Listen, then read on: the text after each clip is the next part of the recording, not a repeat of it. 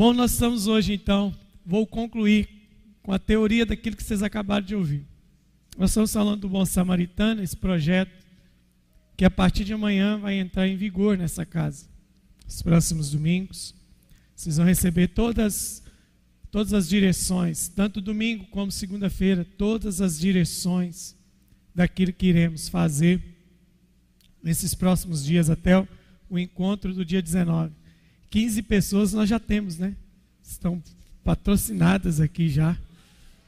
Um dos assuntos de amanhã é exatamente o que nós ouvimos aqui hoje. Bom, nós estamos no segundo dia de treinamento, batemos muito no religioso, que é o levita sacerdote, que é gente que sabe tudo na teoria, mas não faz nada na prática, que é o levita que passa de largo de quem está caído, que é o sacerdote que veio e também não faz nada. E nós então começamos agora a dissecar e olhar de perto a vida do samaritano, que por Jesus foi chamado de bom, o bom samaritano, um certo samaritano. E aí a gente entrou no ponto do seguinte: de gente comum com vida sobrenatural. Qual que tem sido o meu encargo aqui nessa casa há 22 anos? Esta casa, ela, ela eu doei entreguei toda a minha juventude aqui nessa casa por causa de uma mensagem, o chamado de Deus na vida das pessoas. E existe um espírito que ele é tão forte, tão forte, tão forte.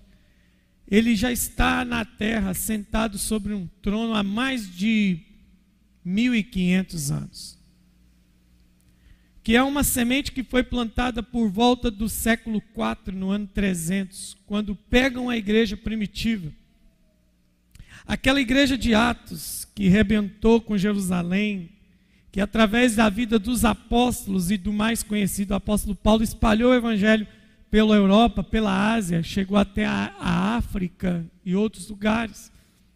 A África foi através também de Tomé, mas uma coisa foi muito ruim para a igreja no século IV, que foi a institucionalização da igreja. E o que é a institucionalização da igreja?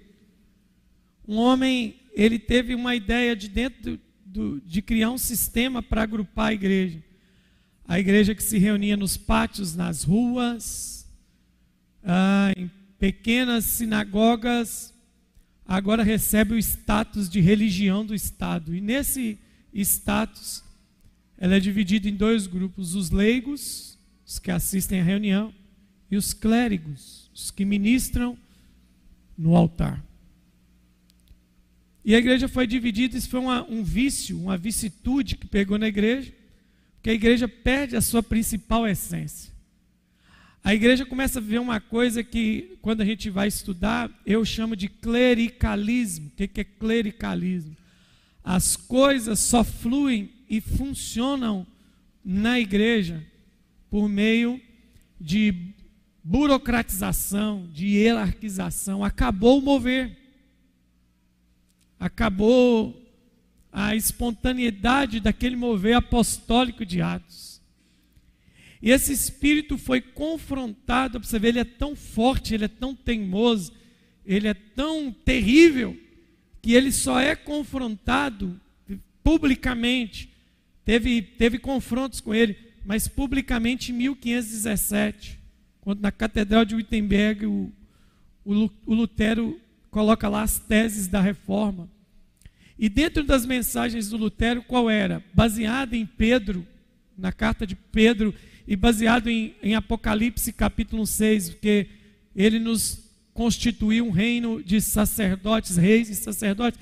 Lutero bate, bate veementemente numa coisa chamada sacerdócio universal, que é o chamado de todos os crentes. Temos encargos, temos responsabilidades na igreja, mas todo o corpo deve funcionar organicamente. Todo, todo aquele que creu em Jesus, todo aquele que creu em Jesus se tornou pelos céus oficialmente o ministro do Evangelho. Quando você escuta o senhor José falando aqui, quem é que te ajudou? Foi um pastor inicialmente? Não. Foi um bispo que estava perto dele na hora que ele escreve no telefone: eu, que resolve o meu problema é, é me matar. Quem encontrou a Isabô na fossa existencial de sua vida foi um arcebispo, foi um apóstolo, foi um diácono? Não. Foi alguém portador de uma unção sobrenatural. Foi um filho que chega, pai, arruma e vamos embora. Uma irmã simples que chega e falou assim: Eu vim trazer paz a essa casa. É esse evangelho que, que eu luto há 22 anos para que ele seja restaurado. Eu não sou um cavaleiro solitário, existem milhares de homens sérios no Brasil e no mundo falando sobre isso.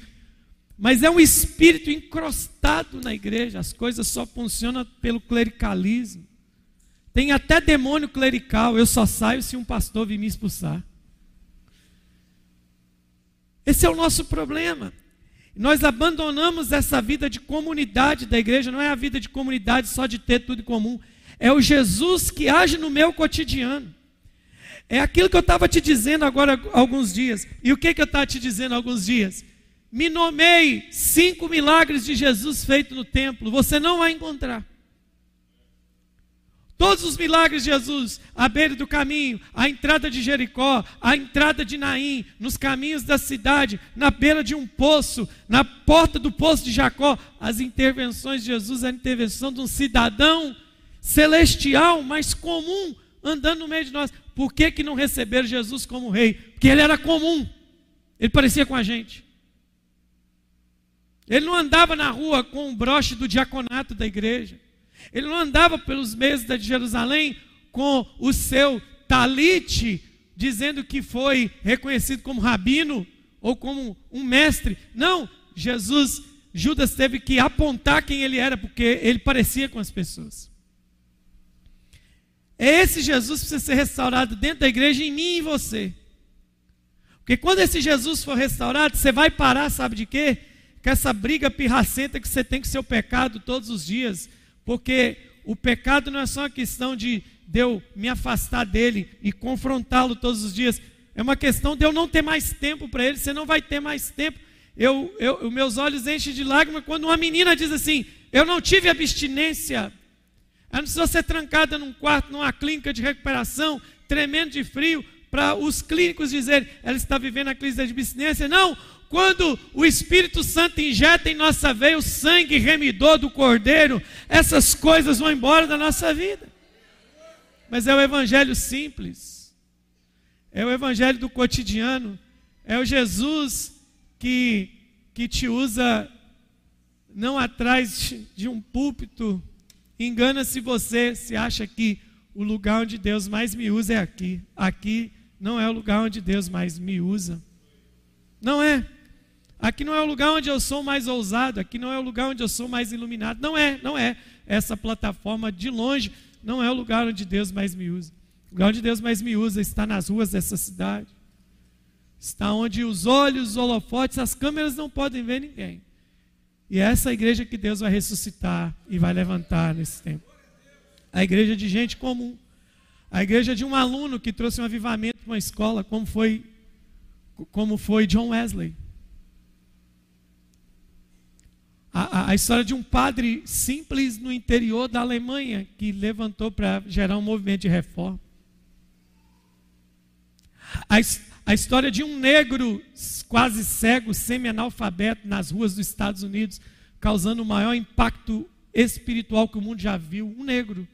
Você não sabe nem o nome dele se você não estudou história teológica.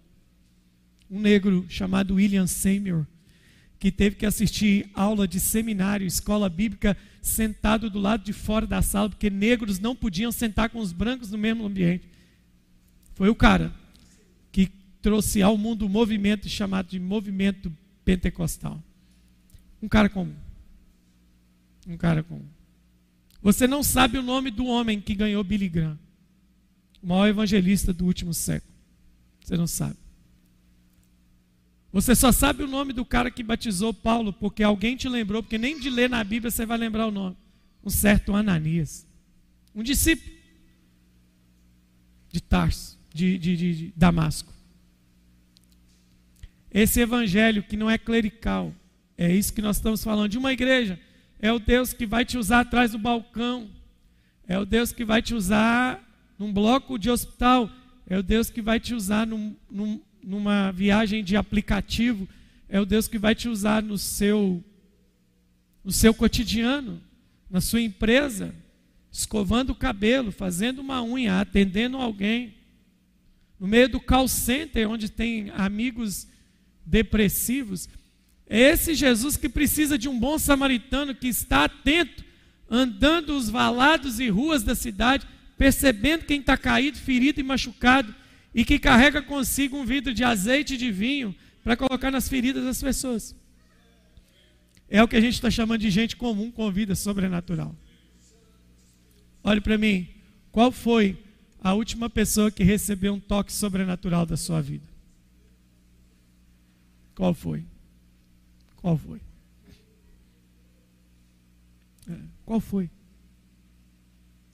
Eu me lembro uma vez, eu tinha 17 anos, e esse era o meu problema com Deus. Eu toco, eu sei alguma coisa de alguns instrumentos, toco aqui na igreja, sirvo a igreja em algumas reuniões. Mas uma vez eu entrei numa crise, eu não queria mais tocar na igreja.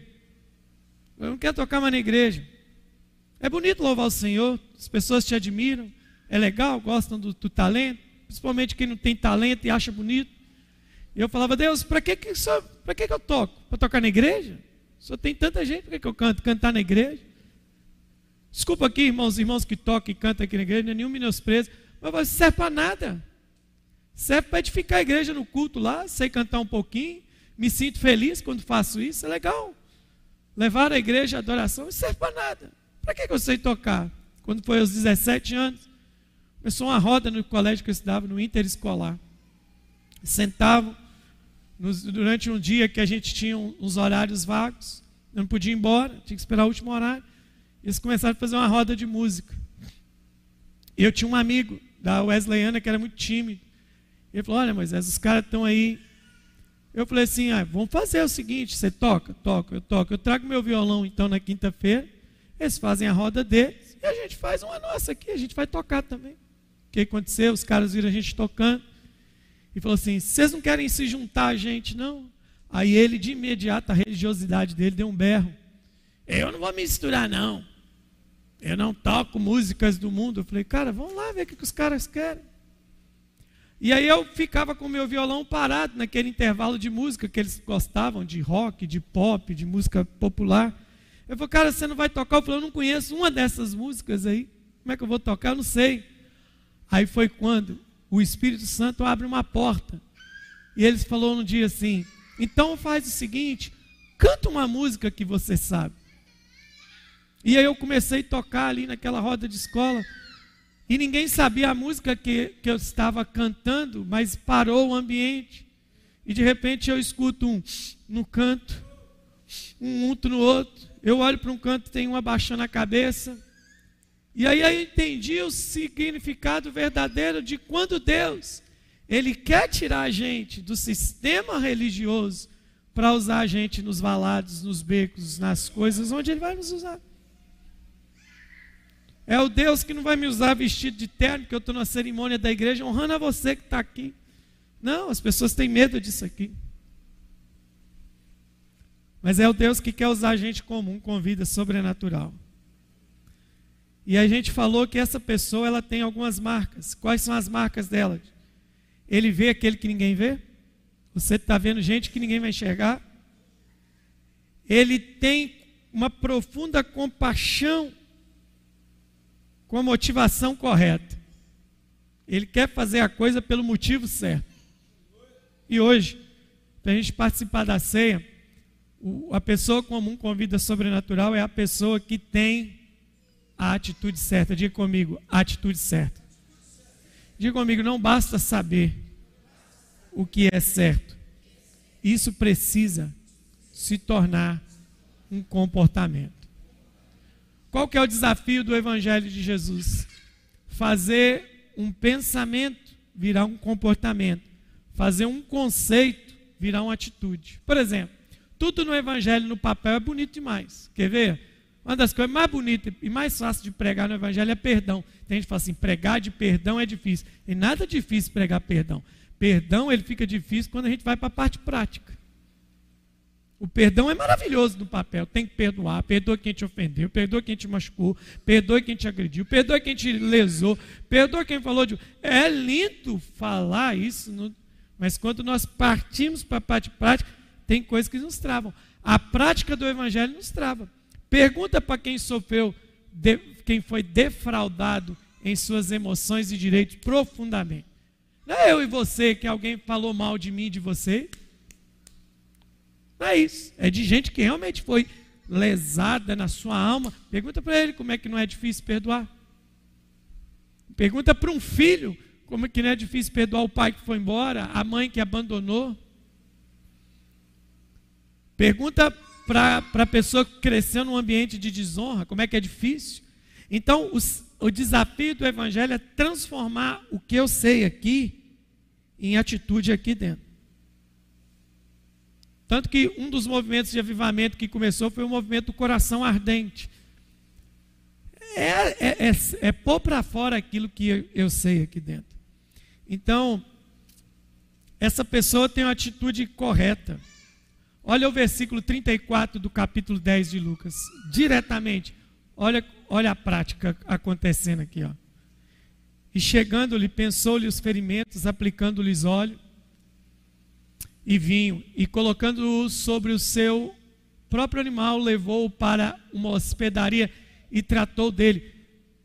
O texto não está dizendo assim, então o samaritano pensando consigo, estabelecerei um plano e onde colocarei. Não, o texto diz, então ele fez, ele agiu, isso é uma atitude, é uma atitude.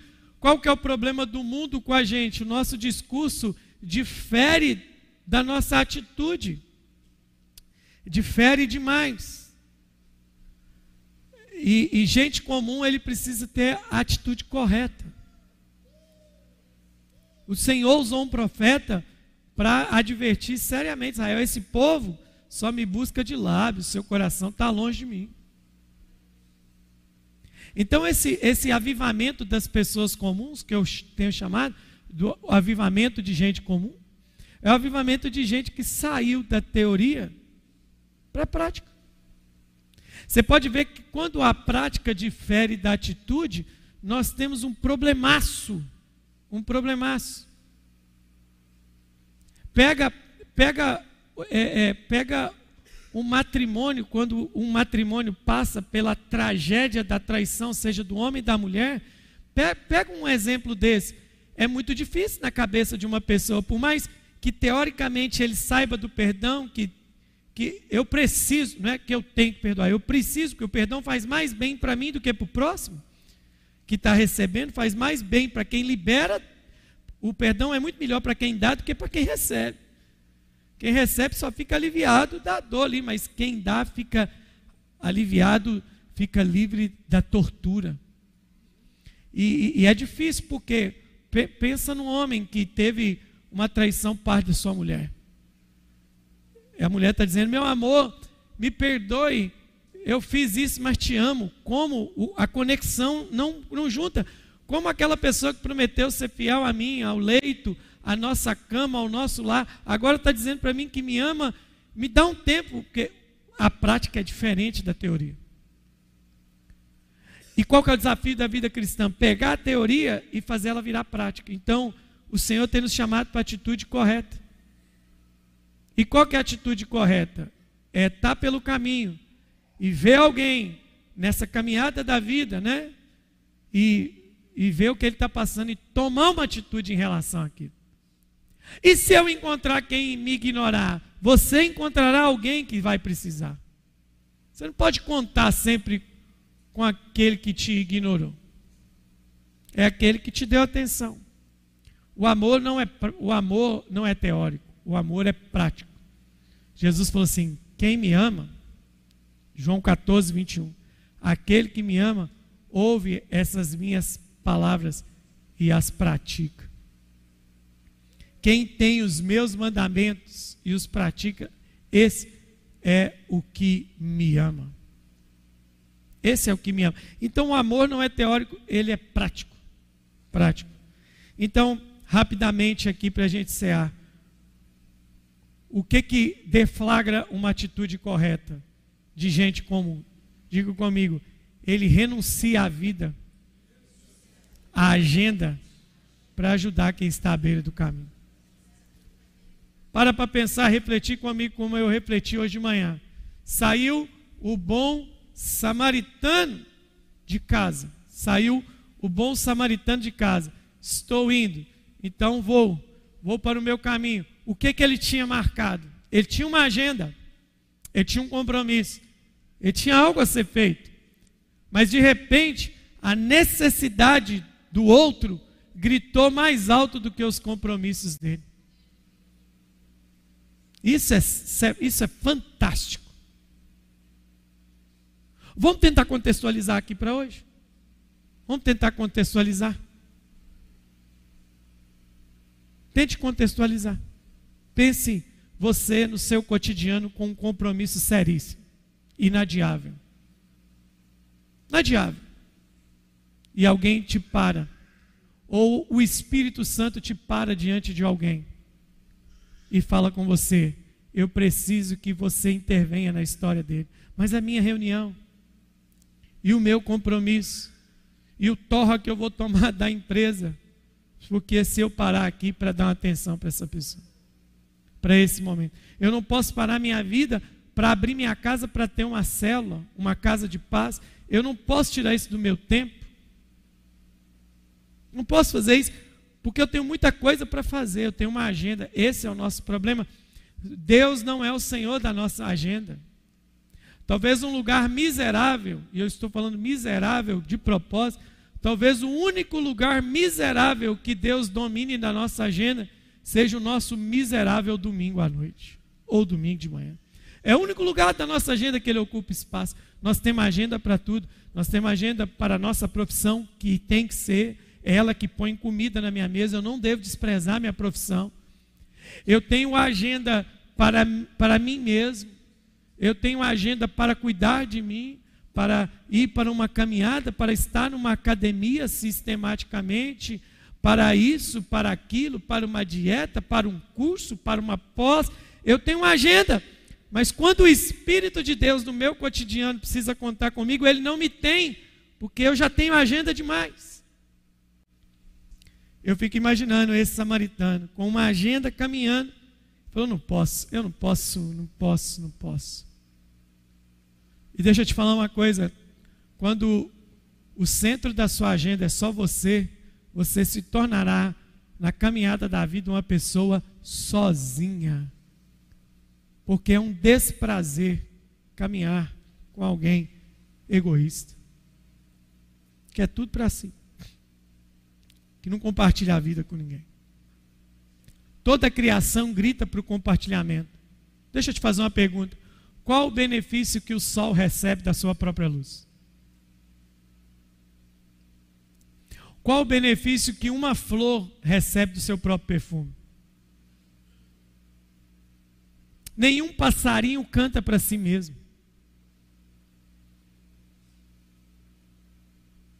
Nenhum rio acumula água para si mesmo. Por isso que rio é o estilo de água corrente. Aquele rio para completar seu destino, precisa desaguar em algum mar. Os mares só existem porque existem rios que os alimentam pequenos rios. A criação grita para isso. Essa luz não brilha para ela, ela está iluminando a vocês. Então, gente comum renuncia a essa própria vida, renuncia a sua agenda. Pare para pensar numa intervenção da sua agenda comum. Quantas vezes eu, eu sou testemunha da minha própria desgraça, quantas vezes eu cheguei para alguém que estava precisando, isso não é com você não, é comigo. Quantas vezes eu sabia de alguém que estava precisando, mas eu dizia na minha mente, eu tenho uma agenda, eu tenho um compromisso, eu não posso anular esse compromisso por causa dessa necessidade. E alguns deles não me dei muito bem diante de Deus, porque Deus olha essas coisas. Nós somos, nós somos o povo da agenda cheia. A agenda cheia. Esse tempo atrás eu passo por uma cena inusitada. Tem um homem que fica aqui sempre na esquina de uma igreja, querendo evangelizar as pessoas na rua, entregando folheto, falando. E ele falou um negócio bonito: eu posso fazer uma oração por você. Eu fiquei observando que eu estava numa loja, a maioria das pessoas passam de largo mesmo. Não, não, não, não, obrigado, obrigado, obrigado. Foge disso. Mas uma cena uma vez me chamou a atenção. É como se ele tivesse aqui, nesse gasofilácio, ele falou: passa um homem, eu posso orar por você. E o cara, não, não, não, não, não, eu estou na correria, eu não posso. E quando ele chega aqui na mesa, ele encontra um amigo. E o amigo, e aí, camarada, quanto tempo? Ele para, dá um abraço, e fala assim, rapaz, quanto tempo que eu não te vejo? Eu olhando para isso, ele falou assim, vamos sentar ali e vamos tomar um chopp. Ele falou, agora. Aquele mesmo que disse não tinha tempo para uma oração, ele tem um tempo para esse bate-papo informal, porque nós temos uma agenda. Nós somos um povo tão enrascado que nós precisamos fazer agenda para cuidar da nossa família hoje. Mas aquela pessoa comum, ele renuncia à própria vida, à agenda, para quem está à beira do caminho. Aleluia. Quer ver um texto que me chama a atenção? João capítulo, João capítulo 14, não me desculpe, Mateus, em seu capítulo 14, vai narrar em um trecho a morte de João Batista. Quem é João Batista? Primo de Jesus. O que batizou ele?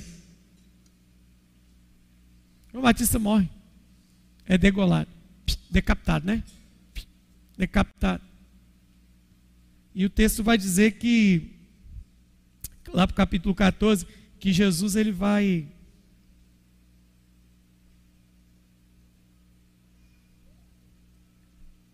Ele vai desembarcar de um barco.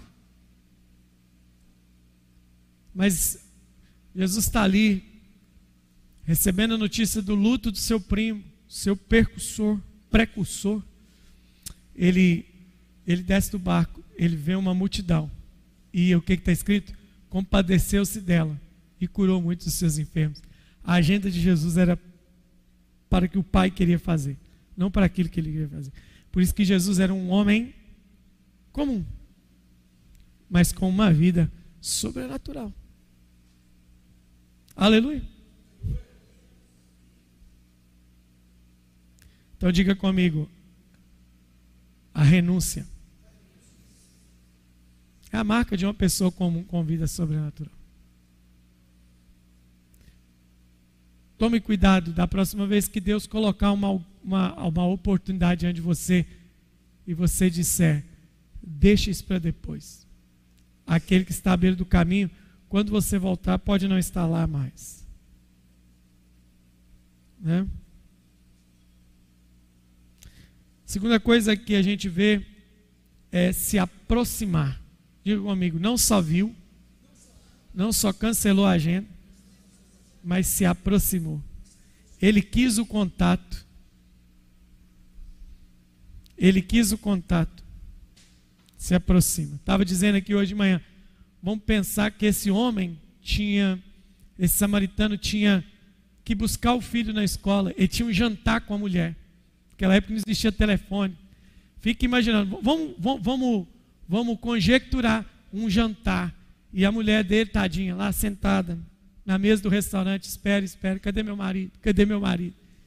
Cadê meu marido que não vem? Cadê meu marido que não vem? Talvez ele tenha ido buscar seu filho na escola e o filho ficou até mais tarde esperando aquela agonia. Meu pai me abandonou, a diretora, a supervisora, o porteiro da escola preocupado com aquela criança. Essa criança, cadê o pai dessa criança? O que, que aconteceu? Mas naquele dia, a agenda do samaritano foi interrompida, porque Deus queria fazer algo através dele. Pense numa mulher esperando no restaurante ou em casa, com a mesa preparada, no restaurante mesmo. E de repente, horas depois atrasado, chega aquele homem, andando em direção a ela, falou assim: talvez, quem sabe, ela não seja, não fosse uma mulher dele, se ele fosse casado, uma mulher sábia porque tem mulher, tem mulher e tem marido que é muito tolo e tola, né? Sai falando um monte de coisa sem saber o que está acontecendo. Muito tolo, muito tola. E se ela fosse uma mulher tola, falo, que absurdo, nós marcamos. E ela olha para aquele homem, todo sujo de sangue. Fala, onde é que você se meteu? Todo sujo de sangue desse jeito. Estou aqui te esperando, estão aqui, ó, querendo cobrar a mesa, e ele vai virar para ela e falar assim: vamos embora, porque nem dinheiro mais para pagar a mesa eu tenho. O que, que aconteceu? Te assaltaram? Não. Eu encontrei um homem beiro, na beira do caminho e eu não podia deixar de cuidar dele com aquilo que eu tinha. Eu estava dizendo hoje pela manhã, é, bem-aventurado você, pai, você, mãe, que chega ao final do dia com as suas vestes manchadas com a vida daqueles que se ajudou no caminho. Essa é a questão. É alguém que se aproxima. Jesus gostava dessa proximidade, Jesus gostava desse contato. Jesus é o Jesus dos leprosos, enquanto a lei queria afastamento. Jesus é o Jesus dos hemorrágicos, enquanto a lei queria afastamento. Jesus é o Jesus dos vulneráveis, enquanto a sociedade queria afastamento. Jesus queria proximidade, enquanto a lei e os costumes queriam afastamento. Quem está me entendendo, diga amém. Diga comigo, gente comum se aproxima de quem está precisando. Aleluia. Aleluia. Se aproxima. O texto vai dizer, e chegando, e chegando, pensou-lhe os ferimentos. Talvez ele estancou, ele pegou alguma coisa e começou a estar sangrando demais. Tocou naquele homem todo ensanguentado. Todo ensanguentado.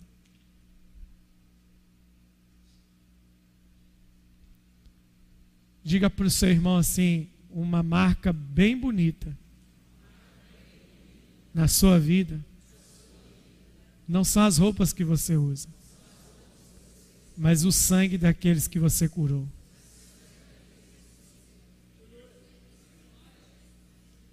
Aleluia. E por último, uma pessoa comum com vida sobrenatural é aquela que coloca seus recursos para alcançar quem está à beira do caminho. Viu o último testemunho? Arrumem 15 pessoas que eu vou bancar para essas pessoas ir ao encontro. É um dos testemunhos. Quando a sua prosperidade está a serviço do que Deus quer fazer, eu estou falando para você pegar todo o seu dinheiro e falar assim, não, eu vou gastar agora só com quem precisa. Eu sei que você precisa comer. Eu sei que tem conta de luz na sua casa que precisa ser paga condomínio, internet, eu sei de tudo isso. Escola, faculdade, financiamento de carro, financiamento de casa, tudo isso te serve. Mas você acha que realmente Deus pôs dinheiro na sua mão só para isso? Só para a sua subsistência? É de um egoísmo tão grande. E aí você fala, pastor, porque você não sabe quanto eu ganho. Eu ganho tão pouco que mal dá para aquilo que é para mim. Talvez seja por isso que é tão pouco. Porque a partir do momento que Jesus entender que aí tem uma mão acompanhada de um coração generoso, essa medida de prosperidade começa a aumentar. Para para pensar. Nos últimos cinco anos, nos últimos cinco anos, últimos cinco, pegar um prazo recente, seu salário, sua arrecadação pessoal aumentou? Se sim, segunda pergunta, se antes dela aumentar você conseguia sustentar, agora que ela aumentou, você criou mais demandas que só te servem? Ou essa prosperidade está servindo a alguém também?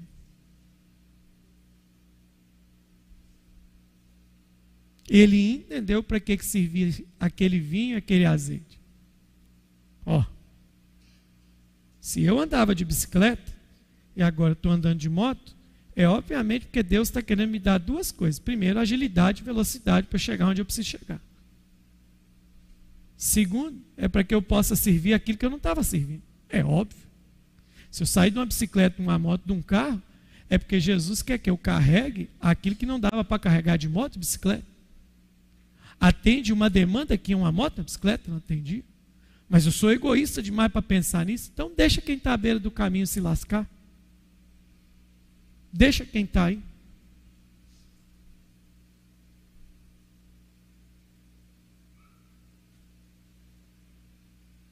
Às vezes, quando eu chego com o meu carro na oficina, em algum lugar, o cara assusta. Meu carro, tem alguns anos que eu estou com ele, o, a, revisão dele é de 5 mil e 5 mil quilômetros, porque o óleo não é sintético. Carro a diesel é de 5 e 5 mil. 5 mil quilômetros. Já teve vezes que eu fiz revisão no mês de 5 mil quilômetros e no outro mês eu voltei lá para revisar o carro de novo. Mas, pastor, o que você está fazendo aqui? Eu rodei 5 mil. Onde você rodou 5 mil, meu filho? Carro de pastor, igual notícia ruim, não pode rodar, não. Aí ele abre e fala, o que, que o senhor fez aqui? Aí, esse mês aí, carreguei cimento, carrinho, puxamos as coisas. Ó, oh, tem um negócio torto aqui debaixo. Quem foi? Ah, a gente está puxando alguma coisa. Ah, isso aqui é de onde? Ah, alguém que foi desatolado aí com esse carro aí. Ah, isso aqui, ah, isso aí rasgou porque. Teve um dia que ele me mandou um vídeo que ela foi buscar os meninos da célula. Ela abriu o carro, foi saindo, menino, foi saindo, saindo, saindo, saindo, saindo, saindo, saindo. Eu falei assim: você está parecendo um guarda-roupa de Nárnia, não para de sair de nada aí. É muito engraçados. Deixa eu te fazer uma pergunta: se aquilo que Deus te levou não serve, para que, que você tem? Para quê? Para que, que você tem isso? O pobre não é aquele que não tem recursos. Pobre é aquele que sabe de uma necessidade, não tem coragem de fazer nada. Ele foi dominado.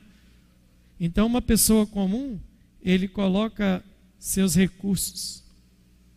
Lembra de como é que Pedro começa seu chamado? Quem lembra? Emprestando o barco para Jesus pregar.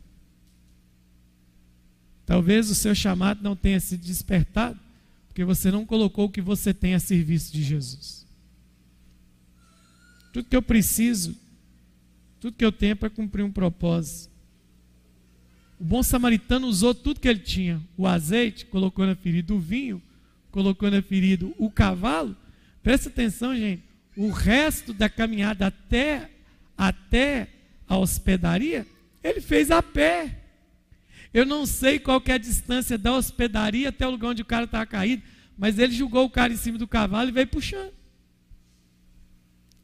Ele sai da posição de conforto para uma posição de serviço. E Jesus está contando a história dele. Essa igreja que o Senhor quer usar nesse tempo.